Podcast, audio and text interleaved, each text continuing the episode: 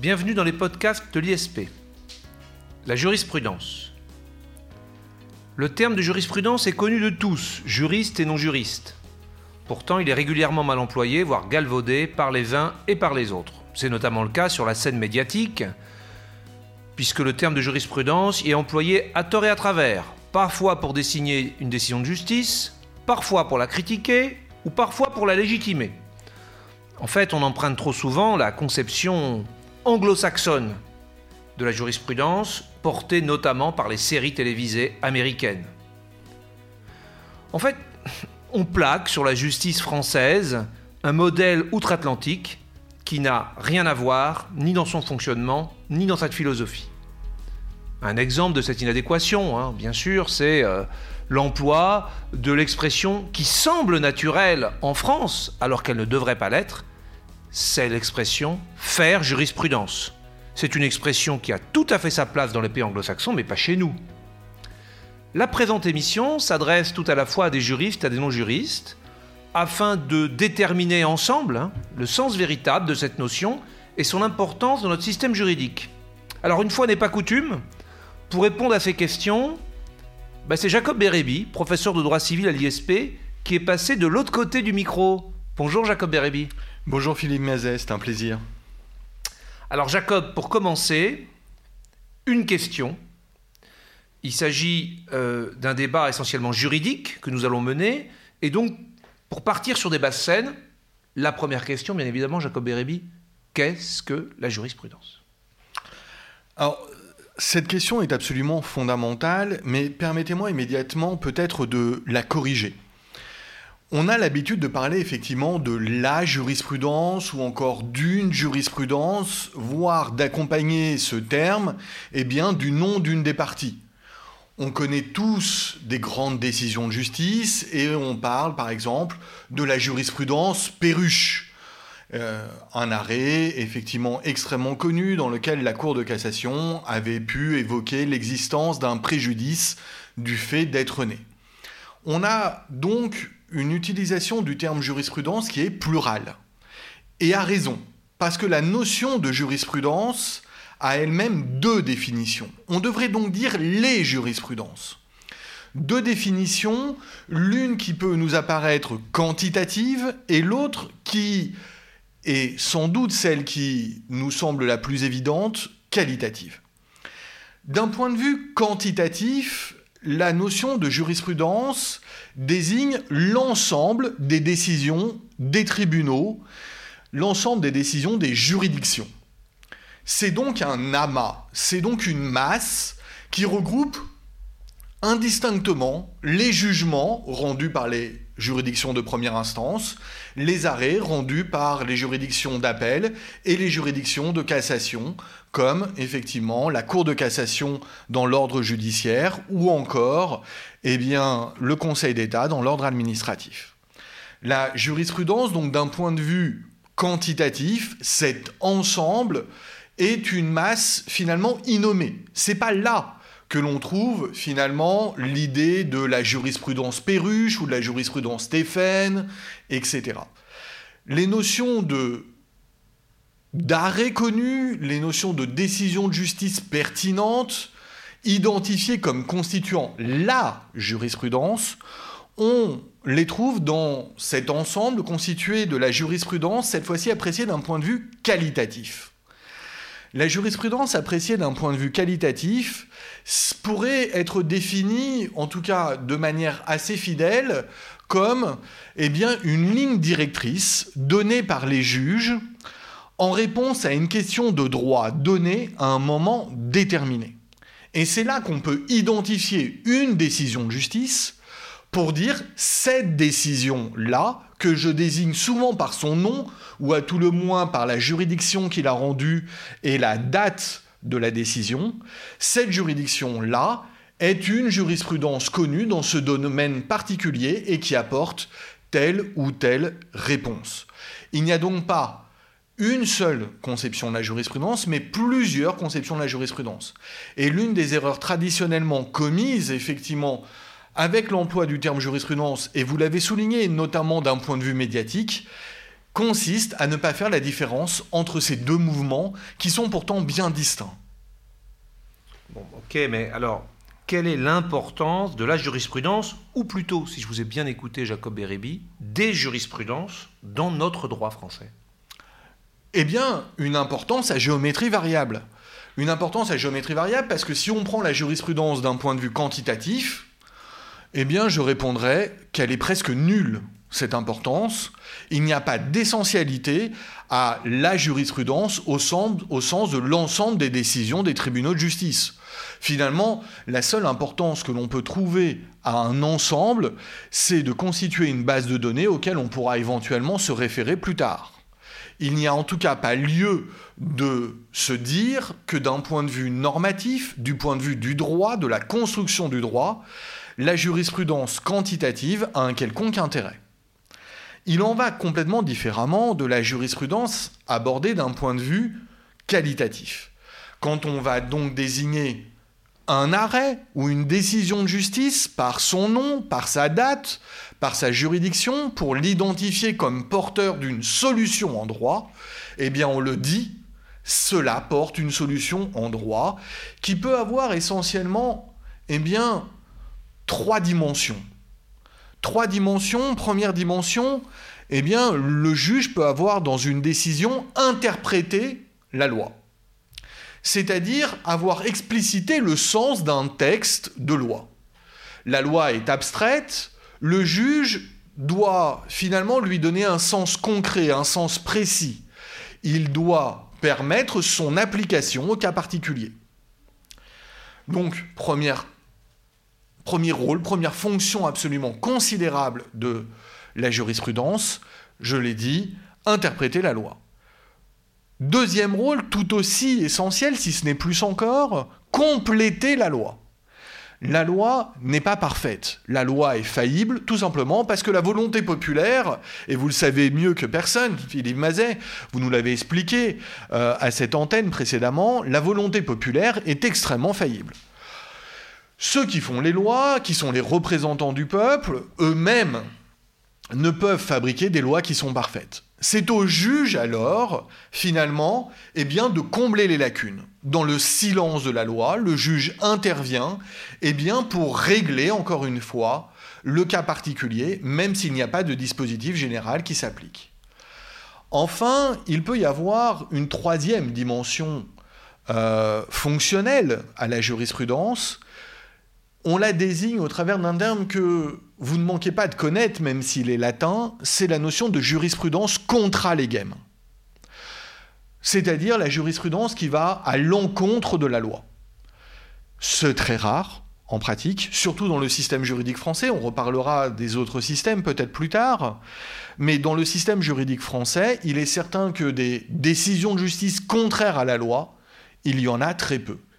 Et les juges ne s'autorisent finalement à prendre des décisions contraires à la loi que dans des cas d'extrême nécessité, quand la loi n'est plus adaptée. Alors, oui, il y a une véritable importance à la jurisprudence, à la jurisprudence qualitative, à cette ligne directrice donnée par les juges au droit sur un point donné, à un moment donné. Alors là, Jacob Bérébi, il y a quand même un peu un mystère dans ce que vous dites. Parce que d'un côté, vous êtes en train de nous expliquer que la jurisprudence est une norme, qu'elle joue un rôle important, voire essentiel dans notre système juridique. Et d'un autre côté, tout à l'heure, vous nous avez dit que l'expression de faire jurisprudence, par exemple, on pourrait aussi penser à l'expression euh, qui dit que la jurisprudence a force de loi, ben, tout ça n'a pas lieu d'être. Alors moi, je ne comprends pas bien comment ça s'articule. Alors, dire que la jurisprudence a un rôle essentiel dans notre structure normative et dire en même temps que la jurisprudence a force de loi sont deux choses distinctes. Dire que la jurisprudence a une réelle importance est essentiel dans notre structure normative, dans notre façon de concevoir et d'appliquer le droit, est absolument avéré. Dire que la jurisprudence a force de loi est absolument erroné. Comment concilier ces deux propositions? Eh bien, tout simplement en convoquant Kelsen. Kelsen, cet éminent juriste autrichien qui est l'un des pères fondateurs de la fondamentalisation du droit et précisément de la fondamentalité du droit, eh bien Kelsen nous a, au travers de ses travaux, offert ce qui constitue encore aujourd'hui le premier rapport structurel du droit objectif, c'est-à-dire la hiérarchie des normes. Qu'est-ce que l'on nomme la hiérarchie des normes? On prend tout simplement la liste des normes les plus importantes qui constituent aujourd'hui notre système normatif, la Constitution, la loi, les règlements, la jurisprudence, on pourrait même ajouter presque le contrat, et avec Kelsen, on va les hiérarchiser? On va se rappeler que la Constitution, chez Kelsen on l'appelle loi fondamentale, est tout en haut de cette hiérarchie. En dessous, l'on trouve la loi. Encore en dessous, on trouve les règlements. Et Constitution, loi et règlement constituent ce qu'on appelle les dispositions générales et impersonnelles. En dessous des règlements, on trouve la jurisprudence. Cette hiérarchie des normes a une contribution considérable aujourd'hui, je l'ai dit, dans notre structure juridique, tout simplement parce que cela signifie que toute norme inférieure doit être conforme à la norme supérieure. Cette règle de conformité nous permet donc de les hiérarchiser. La loi doit être conforme à la Constitution, le règlement doit être conforme à la loi et à la Constitution, la jurisprudence doit être conforme au règlement, à la loi et à la Constitution. Dire que la jurisprudence donc intègre la hiérarchie des normes, c'est admettre que la jurisprudence eh bien, emporte des règles de droit, mais ces règles de droit ont une portée doublement limitée. Première limite, puisqu'on compare à la loi, eh bien la jurisprudence est, doit pardon, être conforme à la loi, même si on a vu qu'il y avait des cas exceptionnels de jurisprudence contre allégem. Dans 99,99% des cas, la jurisprudence, la décision de justice, eh bien, se conforme à la loi. On a les recours euh, juridictionnels qui nous garantissent que, eh bien, il y ait cette conformité, que cette conformité soit respectée. Et d'autre part, il faut admettre aussi que la jurisprudence sert à l'application des lois au cas particulier, c'est ce qu'on disait tout à l'heure. Je l'ai dit, la Constitution, la loi et les règlements sont eh bien, des normes impersonnelles, générales, qui s'appliquent à tous. Les décisions de justice ont une portée limitée. Les décisions de justice ne valent en principe que pour ceux qui en sont destinataires, les parties en cause. Donc l'expression selon laquelle la jurisprudence aurait force de loi n'a pas de sens en droit français. Elle a un sens en droit anglo-saxon, parce qu'en droit anglo-saxon, la pratique est courante de constater qu'il y a peu de lois, et au contraire beaucoup de décisions de justice dans lesquelles les juges, qui sont souvent élus, ce qui fait la grande différence avec le système juridictionnel français où les juges ne sont pas élus, sauf exception, comme au Conseil des prud'hommes ou encore au tribunal de commerce. Mais aux États-Unis, où les juges sont largement élus, eh bien, ils ont cette légitimité démocratique pour édicter du droit de manière générale, ce qui n'est pas le cas en droit français, puisque l'organe démocratique par excellence en droit français, c'est le Parlement. Donc, la jurisprudence n'a pas force de loi en droit français. Vous évoquiez en introduction et dans cette question une autre formule, une autre expression connue, eh bien, faire jurisprudence. Faire jurisprudence est une formule tout aussi érodée, et là aussi très largement empruntée au droit anglo-saxon, et vous l'avez dit, aux séries américaines.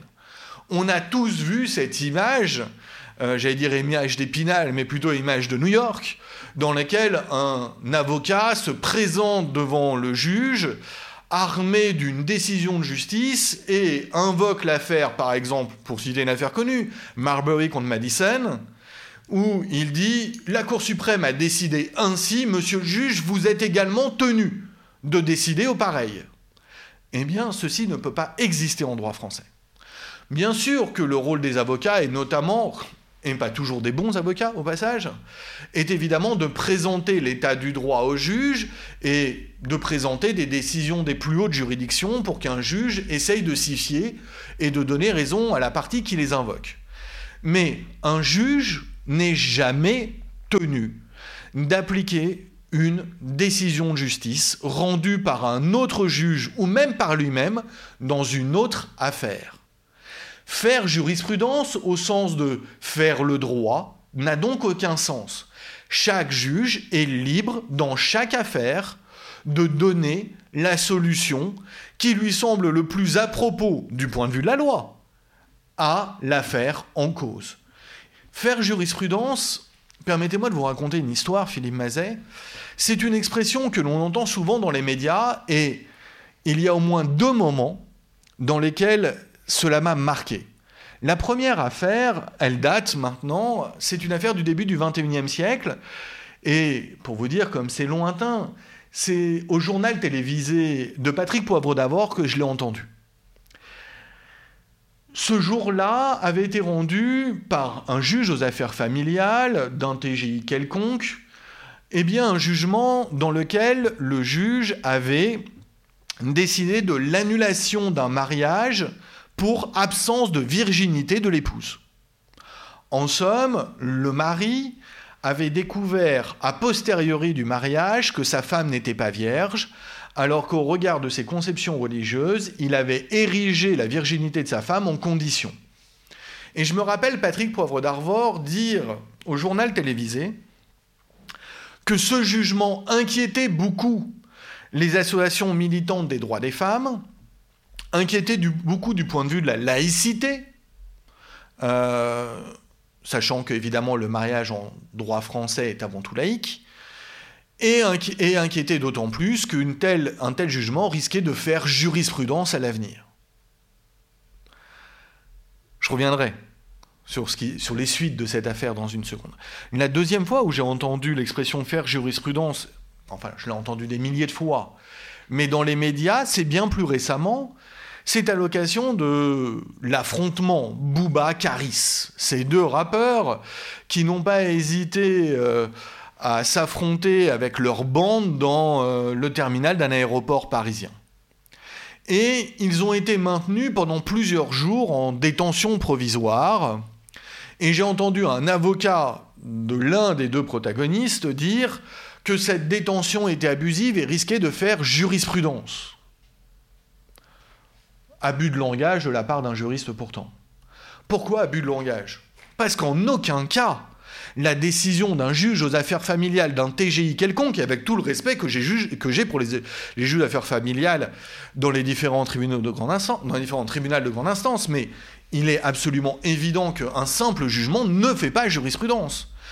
Et que l'entendre dans les médias sans connaître la profondeur, les faits réels de l'affaire, c'est tout simplement vulgariser une situation, et cette vulgarisation est antinomique avec l'idée d'une solution de droit établie. Une décision ne fait pas une solution de droit pérenne. Dans l'affaire Bouba-Caris, c'est encore plus évident. On n'a pas au travers d'une simple décision d'un juge de la détention, remis en cause le droit de la détention provisoire et la procédure pénale. Il faut arrêter de croire qu'un simple jugement, une simple décision de justice puisse, en aucun cas, effectivement, avoir une valeur normative. Si on doit s'attacher à la notion de jurisprudence, au sens de solution de droit, la jurisprudence qualitative, déjà soyons sérieux, et on s'intéresse principalement aux décisions du Conseil d'État dans l'ordre administratif et aux décisions de la Cour de cassation dans l'ordre judiciaire. Oui, alors ce que vous nous dites là, Jacob Herby, c'est que c'est, en fait c'est du coup par coup. Hein. ça ne vaut pas pour l'avenir, ça ne vaut pas pour d'autres affaires. On l'entend bien, mais alors il y a un côté inquiétant, enfin je me disais ça en vous écoutant, pour la sécurité juridique. Ça veut dire que d'une affaire à une autre, d'une juridiction à une autre, même au sein d'une même juridiction, on peut prendre des décisions différentes selon les cas. Est-ce que ça ne porte pas atteinte à la sécurité juridique que le justiciable est quand même en droit d'attendre? Votre inquiétude est totalement légitime, Philippe Mazet, et elle est aussi extrêmement commune. Pour autant, sa légitimité ne permet pas de dire son fondement. L'insécurité juridique ou l'instabilité juridique consisterait dans un droit extrêmement mouvant, un droit incertain. Le fait que lorsque l'on s'adresse aux tribunaux, on doit craindre la subjectivité, la partialité du juge. ça n'est pas parce que le juge a une liberté dans la décision que le juge va appliquer le droit au cas particulier, ce que l'on nomme la casuistique, que pour autant il y a une insécurité juridique. Au contraire, le juge est heureusement très bien formé. L'école nationale de la magistrature est une grande école euh, française. Les critiques de quelques avocats, et je pense à Maître Dupont-Moretti qui s'est lancé dans un plaidoyer ces dernières années contre l'École nationale de la magistrature, sont très peu pertinents. C'est ne pas connaître la formation de 30 mois que les magistrats suivent à l'école et faire peu de cas de leur expérience euh, et de la légitimité, parce qu'ils passent un concours très dur, on le sait bien, euh, que d'affirmer que l'on a à craindre de la subjectivité. J'ai une question pour vous, Philippe Mazet, en retour. Qui dit insécurité juridique, qui dit instabilité juridique, on pourrait croire, eh bien, à l'aléa judiciaire, à la bavure même judiciaire. Exactement. Est-ce que vous êtes capable, Philippe Mazet, de me citer, au XXIe siècle, une grande bavure judiciaire? Allez, je vous prends à brûle pour point, je vais même pas vous laisser répondre. Mais j'ai dans l'idée que chaque personne qui nous écoute, tout de suite a pensé à l'affaire Outreau. Et effectivement, la condamnation unanime du juge, du juge Burgot dans son non-respect de la procédure pénale et dans les décisions qu'il a prises, notamment au regard du principe de présomption d'innocence. Mais est-ce qu'on est capable, tous là, en y réfléchissant bien quelques secondes, d'envisager une deuxième bavure? Un deuxième grand scandale au XXIe siècle? Eh bien, je défie la plupart de nos auditeurs d'avoir trouvé un deuxième exemple sur le XXIe siècle tout entier. 18 ans. Il y a une raison à ça. Il faut avoir confiance en nos juges. C'est pas parce que les juges sont libres de rendre la décision qu'ils veulent que ça en fait des irresponsables. Ça n'est pas parce que les juges sont dans la décision au cas par cas qu'ils sont dans l'instabilité juridique. Le rôle premier du juge, et ils sont formés à ce dessin, c'est avant tout d'appliquer la loi. Je l'ai dit au début, c'est très très rare qu'ils vont à l'encontre de la loi. Ils le font par nécessité quand la loi est devenue inadaptée. Et ils ne le font pas de gaieté de cœur. Et ils le font surtout après une énorme réflexion. Et là encore, on ne parle pas du juge de première instance. Les décisions sont rares et elles viennent des hautes juridictions, et généralement c'est plus un cri d'alarme pour signifier au législateur qu'il doit intervenir et moderniser le droit, que pour affronter le législateur. Alors, l'instabilité juridique, l'insécurité juridique, non. Le syllogisme judiciaire, cette méthode de raisonnement déductif, qui implique que le juge doit d'abord déterminer le texte applicable, pour ensuite, c'est ce qu'on appelle la majeure dans le syllogisme judiciaire, pour ensuite appliquer cette règle de droit au cas particulier, en prenant au cas par cas, effectivement, les spécificités situationnelles des parties en cause, et avant de rendre sa décision, est synonyme d'une juste application du droit. On n'est pas face à la subjectivité ou même à l'équité judiciaire. Le juge ne va pas trancher en fonction de son sentiment mais en fonction de ce que commande la loi au regard de la situation particulière. Je vais même aller dans le sens contraire. Imaginons que le juge ne soit pas libre et qu'il soit tenu fermement par une application de la loi qui ne tiendrait pas compte des spécificités de la situation. On trouverait injuste que deux situations proches, mais non totalement analogues, soient jugées de manière identique et totalement impersonnelle. Portalis, qui, je vous rappelle, euh, était de la commission de rédaction du Code civil de 1804, sous euh, les ordres de Cambacérès, président de la commission, elle-même diligentée par Napoléon, Portalis, lorsqu'il eh bien, prononça le discours préliminaire du Code civil, l'a dit très clairement. La loi ne peut tout dire, la loi est générale et abstraite. C'est au juge de l'appliquer au cas particulier. Et c'est aujourd'hui encore ce que font nos juges au travers eh de deux règles de base. Première règle portée par l'article 4 du Code civil. Le juge, même dans le silence et l'obscurité de la loi, doit statuer, sinon il se rend coupable de déni de justice. Donc le juge doit satisfaire à sa mission première, rendre justice, donner satisfaction au justiciable qui se porte devant lui. Deuxième règle, l'article 5, la prohibition des arrêts de règlement. Le juge ne peut décider qu'au cas particulier, il ne peut pas décider de manière générale. Donc même une décision de justice d'importance, ces fameux arrêts Perruche, Stéphane, Gendeur, Blic, et je pourrais en citer mille autres. Et on connaît tous ceux du Conseil d'État, évidemment. Et on connaît évidemment tous ceux du Conseil d'État, et je n'ai pas cité d'arrêt de la Chambre criminelle non plus. Toutes ces grandes décisions sont ce qu'on appelle des arrêts de principe. C'est-à-dire que on peut, en tout cas, revenir sur ces décisions toutes les fois où le cas particulier le commande. Alors, Jacob Bérébi, vous nous avez parlé là, finalement, des rapports entre le juge et la loi. Il y a quand même une question à vous écouter qui m'est venue. Alors, je ne sais pas si c'est une bonne question, ce sera à vous de, de me le dire. Est-ce qu'il n'y a pas un lien quand même entre une certaine méfiance vis-à-vis des juges, d'une part, et ce qu'il faut bien appeler l'inflation législative, la prolifération des lois, d'autre part? Évidemment. C'est un mouvement euh, populaire très important. Le 21e siècle voit naître un vrai retour de la défiance, de la méfiance vis-à-vis du juge.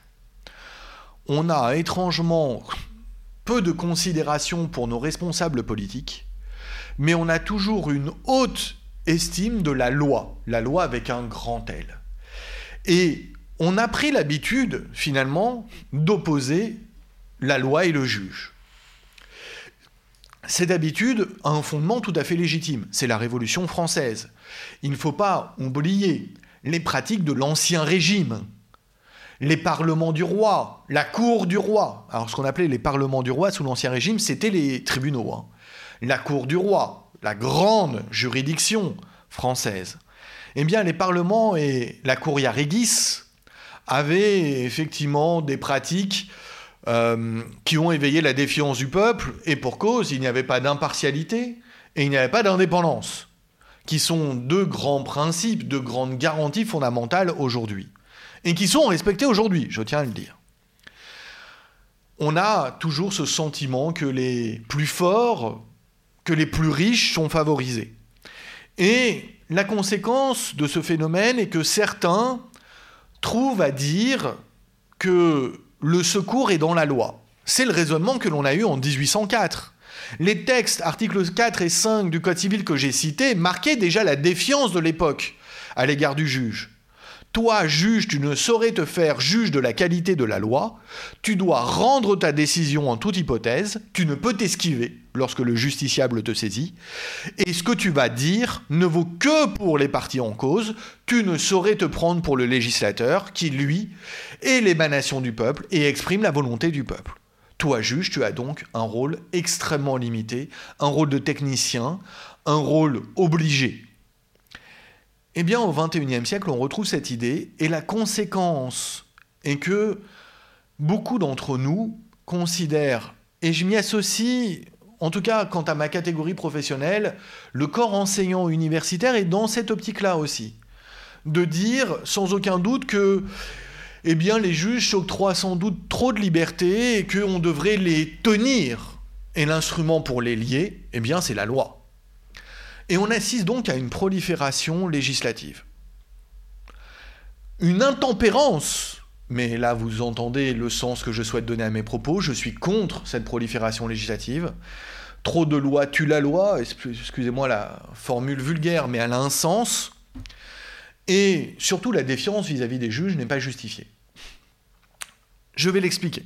D'abord, la prolifération législative est absolument avérée on n'a jamais eu autant de lois, et dans la multitude des lois qui sont aujourd'hui adoptées et promulguées, on a énormément de lois très techniques, très ponctuelles, qui finalement n'ont des champs d'application que, eh bien, très parcellaires, et qui ont vocation à régir des situations qui auparavant étaient régies par les tribunaux, à partir de dispositifs plus généraux. L'intérêt de ces lois pourrait être eh bien, de rendre le dispositif juridique prévisible et de ne pas être soumis à ce soi-disant aléa judiciaire. Mais l'inconvénient d'un dispositif comme celui-ci figé est son inadéquation à l'évolution de la société. Quand vous avez un dispositif qui est dans la loi, seule une loi peut venir le modifier pour l'adapter aux besoins, à l'évolution de la société, à l'évolution du domaine. Or, on est dans des domaines techniques. Il faut donc qu'il y ait d'abord la révélation de l'inadéquation, la révélation de l'évolution de la société, de ce domaine technique, qu'ensuite on en informe, figurez-vous, le législateur, et qu'il se décide à intervenir et qu'il intervienne à bon escient. Ça fait beaucoup d'étapes pour adapter le droit à une évolution constante de la société. Et figurez-vous que le juge a un rôle en plus dans ce phénomène, puisque d'après vous, qui va prévenir le législateur que le droit est inadapté, sinon le juge qui va le constater à l'occasion d'un litige? Donc, la prolifération des lois, en, tout cas d'un point de vue quantitatif et technique, n'est pas une solution. Autre problème de la prolifération des lois, eh bien, plus vous avez de lois, plus elles sont nombreuses et techniques, et moins le droit est lisible et connu, y compris de ses destinataires. Y compris des juges parfois. Et, a fortiori, effectivement, même les juges se retrouvent parfois désarmés face au choix du texte à appliquer, puisque la prolifération est telle, les évolutions et réformes sont telles, que globalement, eh bien, on peut s'inquiéter de l'actualisation des connaissances de tous les protagonistes. Je vais prendre un exemple. J'ai toujours souri, moi qui suis aussi professeur de droit des affaires, en dans le cadre d'une question donnée, ce qu'on appelle la question très technique du cumul des mandats sociaux et d'un contrat de travail au sein d'une société comme une société anonyme. Autrement dit, est-ce qu'un dirigeant, comme un administrateur, peut aussi conclure un contrat de travail et être salarié de la société? Je ne vais pas vous faire un cours sur la question, mais je vais vous raconter tout de même que cette question a fait l'objet de trois réformes au début du XXIe siècle, plus encore à la suite, hein. mais trois réformes en 2001, en 2002 et en 2003. La question a été revue trois fois par la loi, ce qui fait que le dispositif de la loi de 2001 ne s'est jamais appliqué car il était tellement confus, tellement technique, tellement précis, mais surtout tellement inadapté très rapidement à l'évolution de la pratique, que la loi de 2003 a énoncé pas seulement l'abrogation de la loi de 2001 et de la loi de 2002, mais sa non-application même aux situations nées alors qu'elles étaient censées être entrées en vigueur et applicables. C'est-à-dire on a eu besoin d'une troisième loi pour corriger les deux premières qui était d'une totale inefficacité, d'une totale donc innocuité, parce que on était dans un domaine trop technique et trop évolutif. Enfin, j'ajouterais juste sur la prolifération des lois que c'est un phénomène qui touche tous les domaines du droit, y compris eh bien, les domaines les plus généraux et les plus classiques. Je prends l'exemple du droit des contrats. Il n'avait pas été modifié depuis 1804 dans la loi et il a fait l'objet d'une réforme en 2016 et d'une nouvelle réforme en 2018. Et d'ores et déjà, on est en train d'envisager de nouvelles modifications à l'avenir. Un droit qui avait tenu de 1804 à 2016, parce que général, parce qu'on l'avait laissé dans les mains du juge pour l'adapter et l'appliquer, eh bien, en l'espace de deux ans, a déjà été réformé. Ça interroge quand même sur l'intervention du législateur dans certains domaines à vous écouter, Jacob Bérébi, euh, vous parlez. Enfin, on se demande où on va, finalement. Euh, quel va être l'avenir de tout ça? Quel va être l'avenir de notre système juridique? Quelle place vont continuer à y occuper les décisions de justice? Est-ce qu'il y aura plus de place pour l'humain? C'est aussi pour le, le, cas par cas. Enfin voilà, comment vous voyez l'avenir? Parce que J'aimerais bien vous entendre là-dessus. Alors, la tendance est à l'opposé. on a aujourd'hui les perspectives à la fois philosophiques et, je dirais, technologiques d'une justice de moins en moins humaine. Aujourd'hui, et c'est déjà le cas dans certains pays, et on y pense en France pour les litiges les plus faciles, soi-disant à gérer, par exemple, on y pense en matière contraventionnelle, s'agissant du droit pénal, on pense à une justice automatisée. Je ne parle pas d'une justice de robot, hein. il ne faut pas encore avoir euh, le fantasme d'un robot juge, mais tout de même d'une justice qui ne passerait plus par l'intervention d'un juge humain.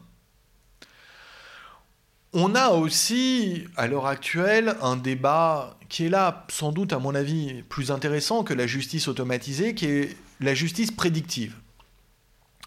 Une justice prédictive, une justice de base de données, euh, employée par une intelligence artificielle. Aujourd'hui, il est très courant pour un juriste praticien d'utiliser les bases de données pour connaître l'état du droit et essayer de vendre sa thèse au regard de l'état du droit. La justice prédictive permettrait en amont de prévoir la solution du juge, une intelligence artificielle, plus ou moins intelligente d'ailleurs, permettrait au regard des précédents judiciaires, eh bien, de prévoir la solution à venir d'un litige. J'ai pas le même sentiment à l'égard de ces deux phénomènes. Alors pour moi, la justice automatisée, c'est une justice aberrante. Je ne crois absolument pas que même le moindre des litiges puisse être abandonné à un ordinateur, à un robot. Parce qu'encore une fois, et j'insiste, on a de la chance d'avoir une justice humaine. Oui, il y a eu des erreurs judiciaires. Oui, il y a eu des bavures judiciaires. Oui, il y a eu des scandales judiciaires, mais on a déjà dit, ils ne sont pas si nombreux que cela. D'ailleurs, j'aimerais qu'on ne les confonde pas, comme c'est le cas souvent euh, sur le plan médiatique, avec des scandales politiques. C'est pas la même chose. Mais bon.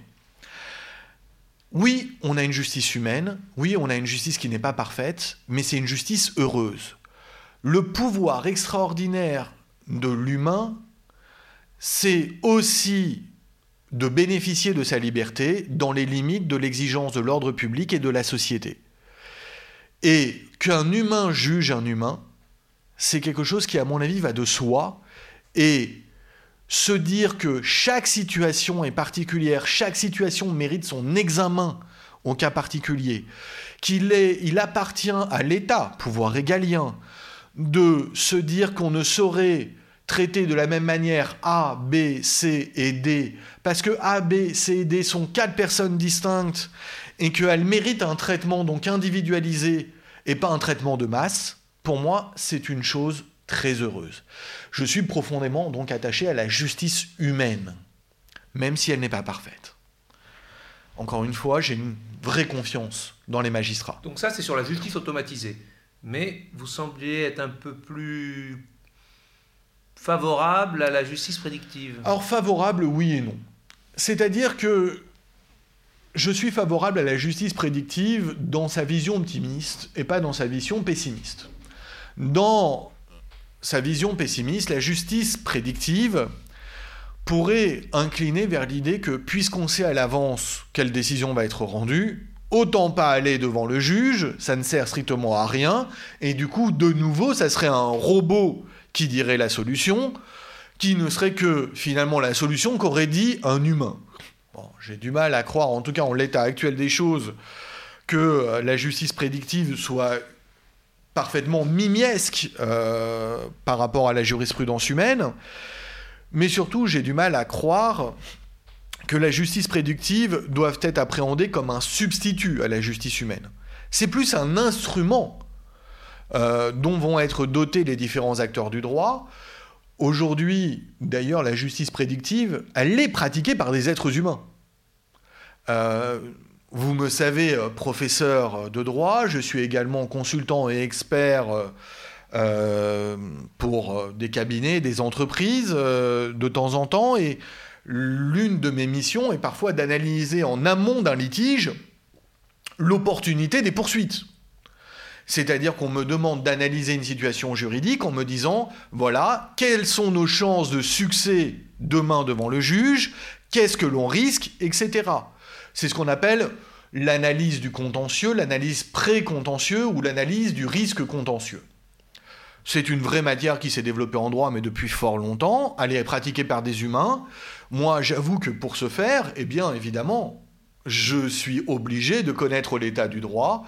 Et si un ordinateur peut me faciliter la tâche comme les bases de données le permettent aujourd'hui, eh bien la justice prédictive, ça peut être un instrument habile à cette fin. Et que le juge puisse lui aussi avoir connaissance des précédents, c'est très bien. Ça ne veut pas dire qu'il sera lié par ses précédents. Et on revient finalement à l'idée que on peut avoir une justice prédictive, mais du moment que on se rappelle que la jurisprudence n'a pas force de loi et que l'on se rappelle que faire jurisprudence est un non-sens, la justice prédictive ne doit pas effrayer, elle peut servir. J'ai beaucoup, beaucoup d'enthousiasme, au contraire, sur l'idée que la justice humaine a de très beaux jours face à elle. On est loin de l'époque de l'affaire Calas, de l'affaire Dreyfus, et je dirais que, et certains me diront que je me trompe parce que c'est le 21e siècle, mais je crois qu'on est aussi très loin de l'affaire d'Outreau. On a beaucoup appris, et il n'y a que des humains qui peuvent apprendre de leurs erreurs, selon moi. Merci Jacob Bérébi. Finalement, on termine par là où on a commencé, c'est-à-dire par ce qu'est la jurisprudence en France et pas dans les séries américaines, euh, sur ces décisions de justice qui s'appliquent au cas par cas et, comme vous l'avez dit pour terminer, à des cas humains appréciés par des humains. Merci beaucoup Jacob Bérévi, c'était passionnant. Merci Philippe Mazet.